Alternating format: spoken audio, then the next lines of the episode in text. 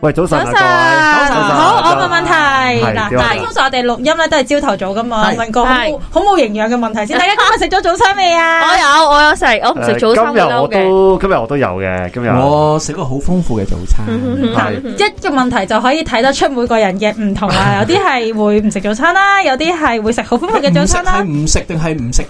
住啊？喂即係嗱晏啲先食。喂，其實誒、呃我係 Wesley 啊。喂，其實咧誒、呃今日呢個 topic 咧，即係今日我哋好明顯講早餐啦。係咁咧，其實呢個 topic 咧係我提出嘅。咁點解我提出咧？因為咧，我係一個以前咧，我係一個唔係點食早餐嘅人嚟嘅，嗯係、真真係唔食。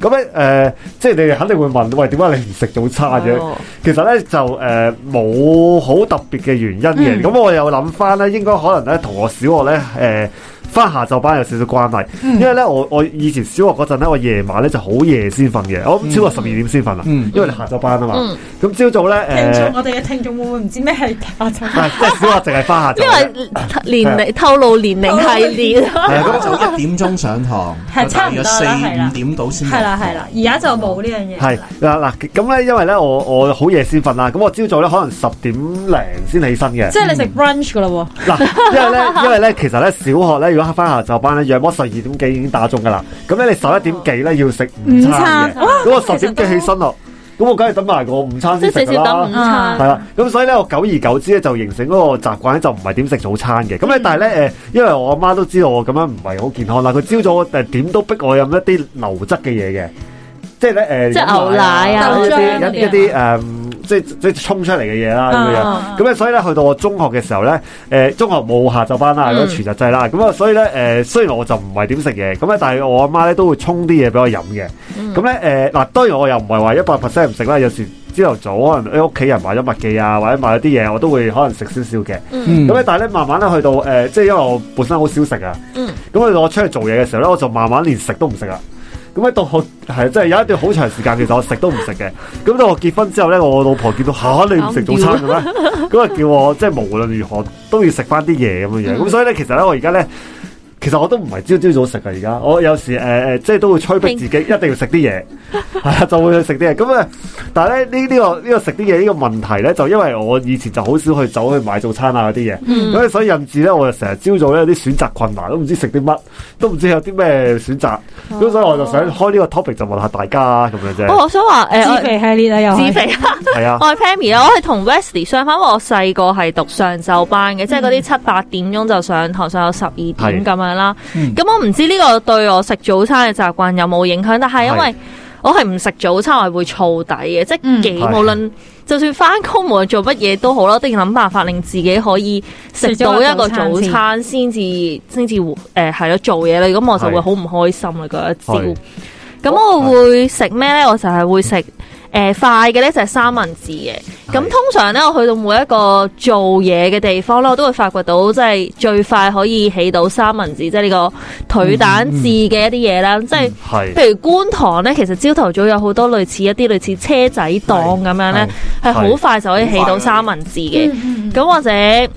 而家多啲好少食喎，車仔檔嘅三文車治仔檔咧，即係佢好似喺推車個 f 打開咁佢樣。後邊，後邊有個電爐仔幫你。係啊係啊係啊係啊係係啊可！以即係你呢頭嗌，流動佢嗰式頭咯就已經做，就算擺喺度嗰份咧，都係啱啱做起擺。系啊，啱啱做起噶，即系係啊熱熱辣辣嘅即咁係講樣。緊佢永遠都有三四份擺喺度，嗰三四份通常都係啱啱啱啱你買一整份起嘅佢整另一份咁樣咯。係啦係係啊啦係啦，嗰啲都好新鮮嘅。呢個好新鮮嘅。另外就係細個新陳代謝好啲，就會食嗰啲腸粉啊、嗯燒賣啊，即係都 he- heavy 少少新陳代謝㗎。要去。 佢好啲啊嘛，唔係你而家食呢個真係太 heavy 喎，食唔到喎。 O K，近排就醬汁犀利可能。醬汁太勁，同埋就係會期待嗰啲連鎖即係誒大快活啊、麥當勞嗯嘅早餐咯。呢啲都係呢個其實咧，我係發現我係每晚瞓覺之前，令到我第二已經諗定朝起身嘅動力咧，就係第二朝早餐我要食啲乜嘢。係咁我近排嘅興趣咧，就係去揾一啲好飲嘅奶茶。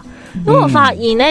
誒比較好飲嘅奶茶其實越嚟越少啦。嗯係咁你都成日都會見到就係誒呢個又汁啊，嗰個又汁啊，所以一遇到一啲係真係好飲嘅奶茶即係就飲啦。係我就會揾到啊飲邊間，不妨介紹俾我。好啊，我我哋私底下咧呢個。開翻個奶茶關注咁組。誒，啊再阿阿阿 Susie 咧，你嘅早餐係我啊，我我其實同 Wesley 有啲似㗎，咁但係我綜合咗頭先兩個 partner 講嘅時候咧，我又會發覺其實應該係我哋嘅原生家庭嘅早餐文化好影響我哋。哦，呢個都係，因為咧呢個都誒、係，我嗱。大家細個都有睇電視㗎啦，通常電視嗰啲誒主人翁早餐咧，哇好犀利㗎嘛，好豐富好豐富㗎嘛啊，又倒晒奶啊、誒牛奶啊，又有橙汁啊嗰啲諸如此類。但喺我嘅生活裏邊係冇呢樣嘢嘅。咁誒、我。誒，即係誒，媽咪係會買早餐嘅，咁嗯即係可能都係頭先可能啊 Pammy 講嘅，可能係麵包啊嗰啲咁樣樣啦。係咁但係又唔冇話一個好，可能係真係朝頭早好趕，因為我都係翻上晝班嗯，好趕啊！即係冇話一個正宗嘅文化，一家四口要坐定定喺個餐台上面食早餐就好似係冇有冇呢嘅個時間唔係嘅，冇呢個時間嘅。咁所以其實久而久之咧，我就唔係話好特別好中意食。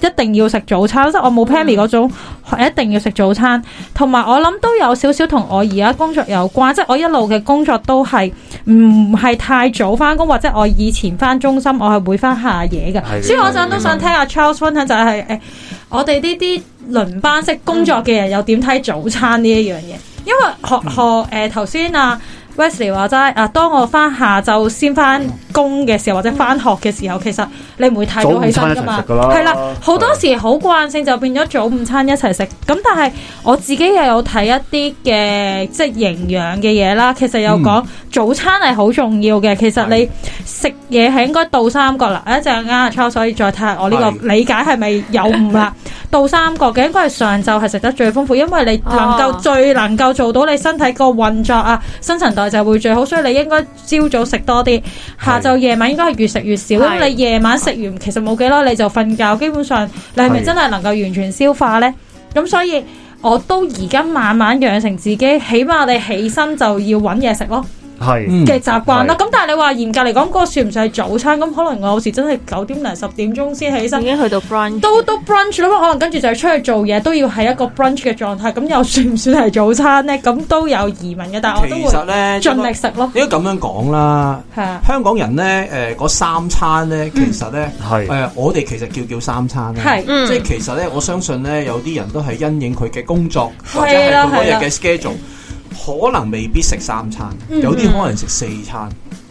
有啲亦都可能就食兩餐。係咯係咁咯啊，係好咯，睇你個工種係乜啊！即係其實咧，我冇話邊一餐特別緊要嘅，係即係等於有陣時有啲人，係譬如話我哋如果翻通宵咁計係係啦係，，可能我哋嘅晏晝係我哋嘅早餐。嗯，係啊，冇錯啊，係啊係啊係像啊係啊，阿 Wes 咁樣講咯，即係其實你個身體作息你係慣咗夜瞓嘅，你嗯瞓完八個鐘起身之後你就特別想食嘢，係因為係其實你瞓緊覺，其實你個身體仍然運作緊，嗯仍然係 burn 緊 energy 噶嘛，同埋你身體瞓覺嗰陣做一個叫做叫做即係誒調理啊，即係係啊面係因為即係佢都好似恢復緊一個係啊 recovery 嘅狀恢復緊一個態 recovery 嘅。動作其實都好用好要 energy 噶嘛，嗯所以你起身嗰陣咧，你係會特別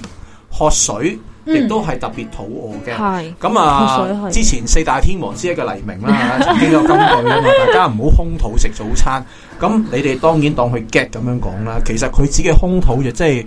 唔好一開始食乜都嘢未落去住，乜都未飲啲水先。哎係，即係攞啲水誒自呢個係我嘅習慣嚟嘅喎。其實咧，以都係前我哋細細個即係一咧，定飲誒水啲老人家咧，啲養生嗰啲嘢咧，就嗯教我哋咧，係朝早起身咧飲一大杯嘅暖水係，啊，因為唔係凍水，唔係室温暖水水，係係暖水暖水，係啊但係又唔好太熱喎。嗯係你亂咯可以咧係啊飲到落去，即係佢哋嘅佢哋嘅理論咧就係、即係當然啦，即係唔係好科學嗯啦，即係話你隔咗成晚啊，你嗰啲胃啊、誒、腸啊，其實咧、嗯已經係啊有好多 M 晒啊。咁你飲啲水，咁嗰陣你食早餐到係特別吸收嘅。如果你想話哦嗱呢個係 old school 嘅講法啦，你嗯啱學依家唔再咁樣講啦。嗯，咁就話啊，你飲咗啲水之後咧，咁啲 M 散冇咁勁，吸收冇咁勁咯，早餐咪冇咁吸收咯。咁但係呢個已經係非常非常之 old school 嘅講法㗎啦。咁、但係其實誒，佢講嘢都唔係不無道理嘅，因為其實咧，你啱啱瞓醒咧，你所有嘅機能咧，其實都未正式 reboot。嗯，你食啲太難消化嘅嘢咧，尤其是我哋香港嘅早餐比較油膩啊，嗯係咪啊？甚至你整碗公仔面落去。哦係啊，甚至你可能真係會 滯足成支，你唔一係早飽兩隻喎，蛋，你係滯喎，感覺係，我想男士好多都係用公仔面做早餐嘅，即係因為飽肚。係誒誒係飽肚嘅，係同埋佢哋會覺得好滿足其啊，實即咧係嗰飽肚一因為個公仔面難消化，哦，即係你嘅其滯住喺實公個仔位面係難嗰消度啊嗯化。如啦果你真係食粉食面又冇咁難消化，公仔面係好難消化嗯。或者通粉嗰啲咁可啊能好啲，再講翻啦，如果有啲人佢工作唔同啊，即係可能我係要做體力勞動嘅嗯嘢，嗯我要嗯執嚟走嚟走去，早餐對佢非常重要。係啊係呢個呢個大家可以理解啊，係咪？佢要 energy 啊嘛，佢可能要食多啲碳水，我認可能要食同啊多啲包啊、麵啊，甚至以前老人家做體力勞動多嘛，食嗯飯酒樓咁啊點都要有一盅飯落 肚。係係啊係啊係係其實我哋可以理解嘅喎，你諗下我哋咧，我哋嘅工作冇佢咁 heavy 啊嘛，嗯你好難想象點樣一早整盅飯啊，飽死啊！嗯但係原來我哋上一代嘅人，佢靠體力勞動嘛，嗯哦呢盅飯對佢嚟講好緊要。反而下晝咧，佢未必會食咁多，嗯因為佢知道食得太飽，再體力勞動就會好辛苦。嗯所以下晝咧，佢哋通常咧，可能係即係話就話趕時間啦，咬個蘋果就當係噶啦。嗯哦，哇！咁我差好遠喎，即係你係第一餐係飯呢一個嘅份量，佢第一餐係緊要，但係你第二餐反而就中午咧再就輕好就就就輕輕盈啲。係咁但係依家我哋即係誒講誒 keep fit 啊，講性啊，咁我哋又話計卡路里啊，嗯又話成嘅話咧，咁啊有啲人要減肥，而家咩咩生酮嗰啲咧，又啊話減嗯減晒所有嗰啲嘅澱粉質啦，即係有好多種唔同靠食去調節體重嘅方法嘅，嗯即係依家你閒閒地，你你腦裡面閃過都起碼六七種噶啦，咁有但好多係唔其實同嘅講法，其實都係講嗰句咯，要適合翻你自己嘅生活咯。嗯嗯嗱，我我唔會話有啲人話我唔食早餐係好定唔好嘅，因為嗯你唔知道好似 West 可能佢最重要嗰餐係晏晝咧，係係或者佢好特別着重夜晚嗰餐咧，嗯咁要睇你你知香港人嘅生活啦。即係邊一餐可以真係俾你坐低慢慢食一餐好嘅咧？我哋成日講笑咁講，我哋唔係食飯，趕時間倒嘅飯啊吞飯嘛係啊，我哋都有講由中學開始已經訓練緊呢一樣嘢㗎但係啦。其實呢個係唔健小康嘅。學開始小學嚟㗎，而家小學開始已經係咁樣啦我其實等於我教個小朋友都係㗎。你覺得嗰樣嘢好味，你其就慢實慢你係咀應該要慢慢食。係啊，因因為你越食啊得耐，其實要睇要要感受到個味覺係口腔嘛。嗯你太快吞落肚，其實係冇味覺。所以你見到啲人食得好好味嘅嘢，食得好快，食得好快，食晒咁樣。嗯其實咁好味嘅嘢，點解唔咬耐啲喺個口腔裏面欣賞耐啲先吞呢？咁所以其實如果你真係係好即係好欣賞嗰一餐，其實你慢慢食，第一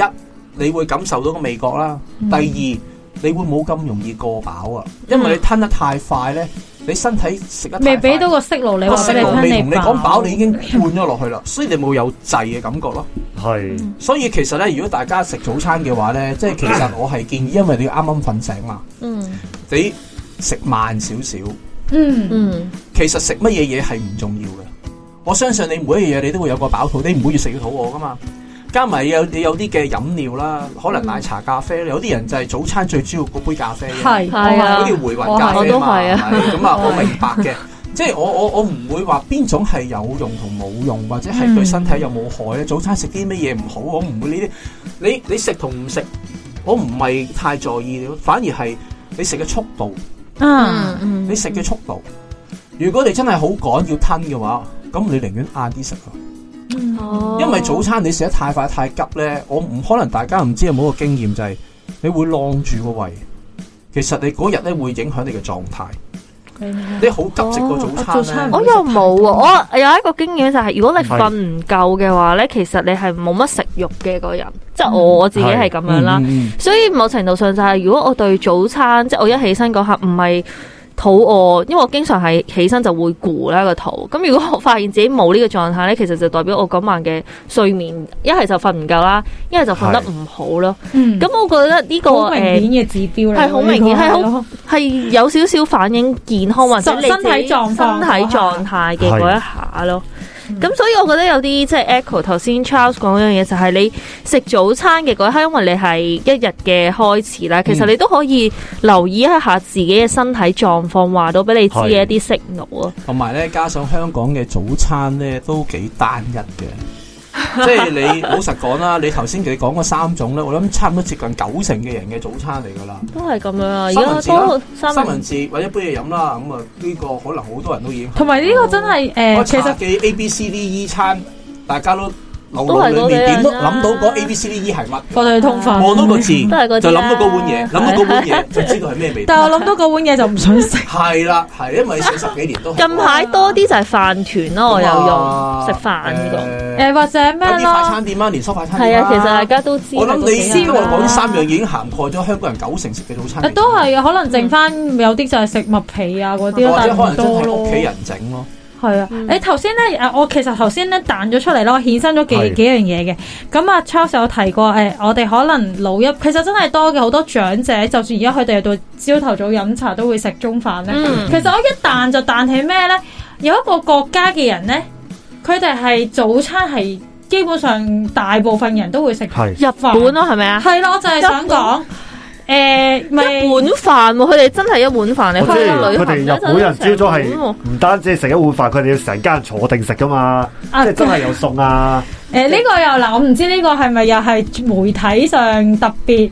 show 出嚟啦。咁但係又確實佢做緊有兩樣嘢嘅，就係、第一佢係會食得好飽去。誒、係第一每一日朝早會食到好豐富，先至去開始佢一日嘅工作啦。第嗯二係咧，其實有講緊就係頭先回應 Charles 講嘅嘢，佢哋係會坐定定食。嗯，即慢係慢食咯誒，係哦，慢慢唔敢講啦，啊就係應該 suppose 佢哋嘅原意都係要坐定定慢慢食。我諗有足夠時間去食而嗰一餐咯而亦都冇可否認嘅係，日本人喺養生方面真係好出色嘅做得，嗯，即係我唔知呢個有冇聯繫啦。咁但係係誒、呃我諗終歸頭先講緊有一樣嘢，就係當我哋唔去享受個食物嘅時候，其實會唔會都好影響咗我哋每一日？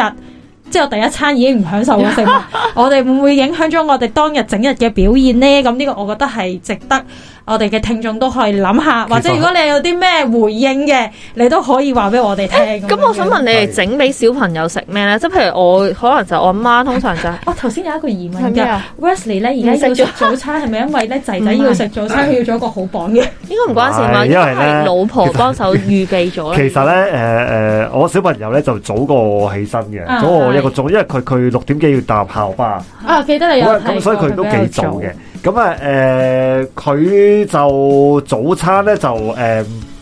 即係其實好衰嘅，即係我自己唔食早，唔係點食早餐啦。咁但係咧，我就誒、一定要個叫個小朋友佢係點都食少嗰少一。定要食菜系列啦，你你都都要要食食。咁咧誒嗱，因為佢朝早咧，其實誒佢咁早起身咧，嗱其實佢都早瞓嘅，佢九點正已經上床瞓嗯㗎。咁啊六點幾起身咧，咁都嗯足夠嘅。咁但係朝早啊嘛，咁咧佢個誒精神狀態就即係又嚟中，哇又哇啊嚟中，咁所以咧佢咧就未返嚟唔係幾點中意食，所以咧每次咧我都係買一啲誒包類俾佢，等佢咬幾啖啊。嗯因為包嚟咬幾啖之後咧，你包起佢就就可以繼續啦。可以之後繼續啊你嘛意。思即係早一晚預備定，係擺定朝頭早，啊之後就我仔都係食喎，係跟住食啦，即係佢通常都食唔晒，食幾啖啦，跟住跟住我老婆咪將佢包起佢咯，等佢翻嚟即係下晝攞再攞嚟食啊，哦定點都好咁樣樣。咁所以通常都會包類嘅，即係你煮出我嚟想嗰問嗰個啲包係咪佢自己揀，定誒你幫佢揀誒，通常我問佢，跟住我去買， ？OK，係啦，即係例如都佢話啊算我想。係佢揀哦都正路嘅嘅。我想我想食誒，呃佢通常得幾個選擇嘅啫，一係食提子包，一係食紅豆包，嗯咁啊，佢仲啊仲有菠蘿包呢三個，咁我之前嗰晚問定佢，咁我咪落去買咯。嗯係啊，或者我放工去買咯咁樣樣，係啦，咁啊通常都係咁樣樣嘅。但係如果每如果小朋友早起身，其實選擇好少噶啦。佢啊，佢得三款包，一日一個禮拜有七咪日 A。B C 你餐想咯，唔究想竟你要邊像到個大家想唔想餐咁樣像到？你 A 你 B C 其實咧，如果係翻學嘅話係咧，你係呢個選擇好難再有第四個選擇。粟米片咯，粟米片，你知唔知小朋友食粟米片咧係用好耐時間，因為要佢自己沖啦，沖完之後要食啦，其實係揀係要弄多好多時間啦。如果你食包嘅時間係一嘅話，你要去食粟米片咧係二我十知至30，但係咁點心咧？點心可唔可以食噶？點心啊我細個都有食過唔啲係因為要叮叮點心噶你喎。你要煮嘛，要煮啊！哦佢要快靚正即係佢咧，啊包唔係佢誒，仲有一個食仲有一個包啊選擇嘅，有時佢可能白麵包就配唔同果醬，咁啊，因為果醬佢誒係咯誒都可以多選但即係擇。佢都可以揀咁可唔樣。可以嗌佢起身嘅時候十隻蛋啊？嗱，烚蛋咧就通常可能如果係即係理你誒論上可以隔夜殺病嘅。星期六日咧就有機會嘅，係咯，哦即係佢因為個人精神啲嘛，遲啲起身啊嘛，咁佢咪即係你好可以驚十咗隻蛋佢都食唔晒。通常佢都食唔晒，佢星期一至五翻學之前嗰哇！如陣果一隻蛋都食唔晒，佢都係幾細食喎。唔係嘅，唔係嘅。但嗱，我哋翻翻去好多年，好多之前嗰幾集啦。Wesley 話佢仔仔嘅食量好豐富，係啊勁，但係㗎。咧佢但係佢個早餐食好早餐就少唔係，但係咧佢午餐或者晚餐係食一個大人嘅份量嘅，係啊 OK 食得多過我啊，基我本估上。佢係咪有少少似生活習慣有少少似 Pammy 頭先講啊都？未瞓醒佢嗰日如果冇乜食，即係冇乜想食早餐嘅狀態，就係因為佢嗰日個身體狀態未 ready 去食早所以餐我啊。咪就係講咯，你冇好難去去評論一個人嘅早餐係咪一定要係豐做得好定唔富？嗯好或者豐唔豐富，因為你要睇晒佢全日所吸嗯收佢食嘅嘢，佢飲嘅嘢係點啊？有啲人咧係誒，你好難想像啊！有啲人咧又早餐啦，跟住公司放 tea break 佢又食 啦，晏晝又食啦，跟住啊唔係，sorry，lunch 啊，tea 啊佢佢 lunch 即係即係九點鐘食即係中間好嘢，十似人哋一點放鐘 brunch 食，一點鐘放 lunch 再食咁樣早啊。九點啊早餐啦，跟住十點幾，哎大家停一停啊，飲啖嘢又好似食嘢放小食咁啊晏晝又食，跟住之後咧就誒 tea break 又食啊，放工又入晚飯。你你好難想象有啲人一日食好多餐。喂，其實咧呢呢度咧，我可以講多少少我嘅習慣，因為咧頭先雖然話我唔係點食早餐啦，嗯但係因為咧我以你我我你咪聽到我以前小學咪好夜瞓嘅，十二點幾先瞓嗯你噶嘛會，食宵夜？係啦，我就會食宵 夜，一定 固定食宵夜。點解一個食咗咁多年宵夜嘅人都咁瘦？記誒恨，作為佢個 friend，我哋真兩個係好討厭係啊喎呢件討厭啊事。簡直係嗱，其實咧以前小學咧有一段幾長嘅時間咧，我每晚幾乎每晚都會食公仔麵嘅。哇！係唔難消化嘅公仔喂麵。，但係小學咧係係容易啲可以嗱，。跟跟住我大啲我哋啊聽佢咪講埋先好大好大啲咧，即係大個誒唔敢食呃即係可能 就真係會同啲朋友出去食嘅，因為咧其實可能 Sosze 都知啊，我我哋以前做義工咧，咪有時做到好夜日日嘅，日人哋中心閂門嘅時候候，落去就食宵夜嘅，嗰嗰陣時嘅選擇都係麥記，通常都係麥記。嗯，因為未唯一未收係啊。唯一微收或者一啲誒、呃我記得嗰、個嗰個我哋做義工附近咧，都有時有啲誒、呃我唔記得嗰啲係咪叫茶餐廳定係啊，茶餐廳茶餐定係廳半大排檔嗰啲啦，係啊咁啊都會嘅，咁啊大麥記係最多咯。係啊，咁啊，誒、好錯啊嘛。誒、就應該食得嚟，就應該我真係最瘦嘅，唔知點解。係啊係啊，你自咁己知啊，好你慶幸啦。香港係任何廿四小時內都仲會有地方可以好方便食係到嘢。係係啊，啊咁呢個係香港人嘅特色咯，但係亦都係因為不斷任何時間都有嘢食，就會令到啲人嘅生活作息即係打亂咗啊嘛有啲亂咯嗯嗱，誒頭先我所講呢，就係話，如果你咩時間食食乜嘢餐食幾多唔重要嘅，但係其實定時先係緊要咯。嗯係你可以顛倒晒所有早午晚餐進食嘅時間因。為可能你但工作係嘅你關要係，定時咯，嗯因為其實咧，即係人嘅身體咧，其實唔係即係唔唔係機器嚟嘅，唔嗯係撳掣係你就會着噶嘛。即係有陣時你有陣時打亂咗你自己嘅身體嗰、個嗰、個進食時間咧，其實你個身體吸收程度都係難搞啲嘅。嗯係所以會唔會真係即係可能以前你食嘅嘢份量每次又唔同，時間又唔同，所以變咗你身體冇咁吸收呢？都可因能為長時間你你身體都係唔識吸收嘅話，你咪我哋話齋食極都唔可能瘦咯，係啦，係啦。係啊，因為你身體我原本係嗰段時間預咗吸收食物嘅，你又嗯冇俾我喎，啊到要我身吸體嘅時候係，啦，我要去做其他嘢喎，你又俾你又叫啲我嘢嚟俾我食吸喎，我嗯我又阻礙到我喎，即係所以其實吸收呢，其實好多睇你個進食時間係咪定時咯。不過我好哦嗯認同呢一點就係咧，其實誒、呃因為我自己嘅工作都有少少影響，即係以前啊係可能係有時翻早，有時翻晏咁啦。但係我會好習慣性，可能四個鐘頭多啲，或者四個鐘頭到，我就會 feel 到肚餓咯。嗯，係係啦。诶，咁其實呢個係好嘅喎，所即係以誒、呃就算可能有時始終你四個鐘頭唔係咁啱係放飯時間或者點啊，咁可能就係講呃誒食下啲小食咁樣樣咯，係係係啊啊其實身體嘅色羅比你覺得你餓咧，其實你已經係餓咗好耐。係嘛？係係如果點你解係係咁飽樣咧，其實樣你已經餓飽段時間，因為咧即係等於口渴係一人嘅身體就好樣。似但係佢係提醒我要食嘢啫，我又唔係真係啊好餓嘅。你唔係話停就停，我點都會有一段時間留前嘅。嗯，你起動哦都唔係你一踩落去，你個人就向前線噶嘛，嗯嗯你都係要有一個時間俾佢起動。係所以其實咧，誒、有陣時你覺得係好肚餓嗰陣咧，其實你已經真係你個身體其實講已經係個警號你其實肚餓係個警號嚟噶嘛，係咪？係嗯飽都係個警號嚟噶嘛，嗯咁所以其實有陣時誒、我哋有啲人話多餐就小係食食。咯，嗯嗯即係每一餐食個量少，但係食多但餐。係係但係其實講緊都仲係要定時咯，唔係話嗯你得閒就食，得閒就食咯。係反而水咧就可以不定不定期咁飲。嗯，係係啊，得閒你就飲兩啖啦，得閒飲兩啖係好少，就唔好一次過咧就哦我而家八杯水，我 OK，我朝頭早 半四杯。喂，有人真係咁啊！有人真係咁啊！我嘅我除咗朝頭早嗰兩杯會大杯啲之外，其餘我都係有陣時得閒啊，我有有有有十零秒我就啊霎呷兩啖咁咯。嗯係哦我哦身邊有帶水嘅習慣㗎，所以其係實都唔係大有問題。頭先呢個咧提醒到我一樣嘢咧，就係有啲人咧，佢可能想減肥或者咩咧，就會誒誒食少啲啦，然之後可能有一餐入面暴食啦。咁、我想講嗰個位咧，就係、Charles 講嗰個定時其實好重要，因為你身體有啲人嘅身體咧係發現誒、呃我冇可能吸收到足夠嘅 energy 嘅時候咧，就係當你一食嘅時候，我就幫你全部儲起晒咯。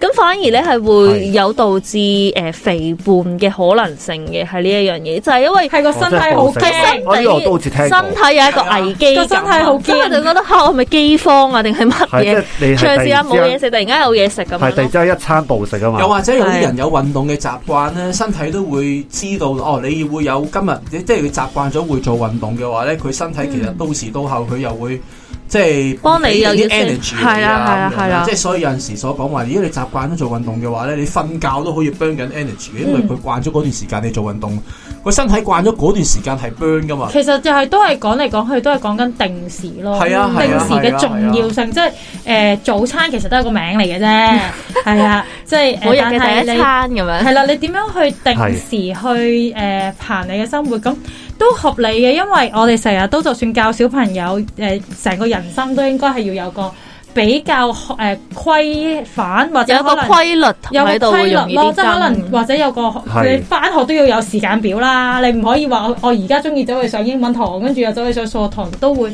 佢都會亂咗啊！咁係你個身體不如過咧，果誒亂咁有一樣嘢咧，即係係臨節目完之前咧，嗯一樣都好緊要嘅。係雖然早餐咧就話我哋講定時啊，嚇又嗯話定量啊，嗯但係其實你揀嘅嘢都好重要嘅。哇我哋咁最唔好記得咗係呢啲樣嘢健康嘅食物啦，即係唔好嗰啲即係反式脂肪太犀利啊。其實咧，好薯驚我哋 餅啊、薯條我中佢有啊。幫手補或者翻。係即係一啲誒、甚至有啲人用零食做早餐啊！我今日食咗食咗包包薯片，薯片又我食咗嘢㗎啦，咁大樣鑊，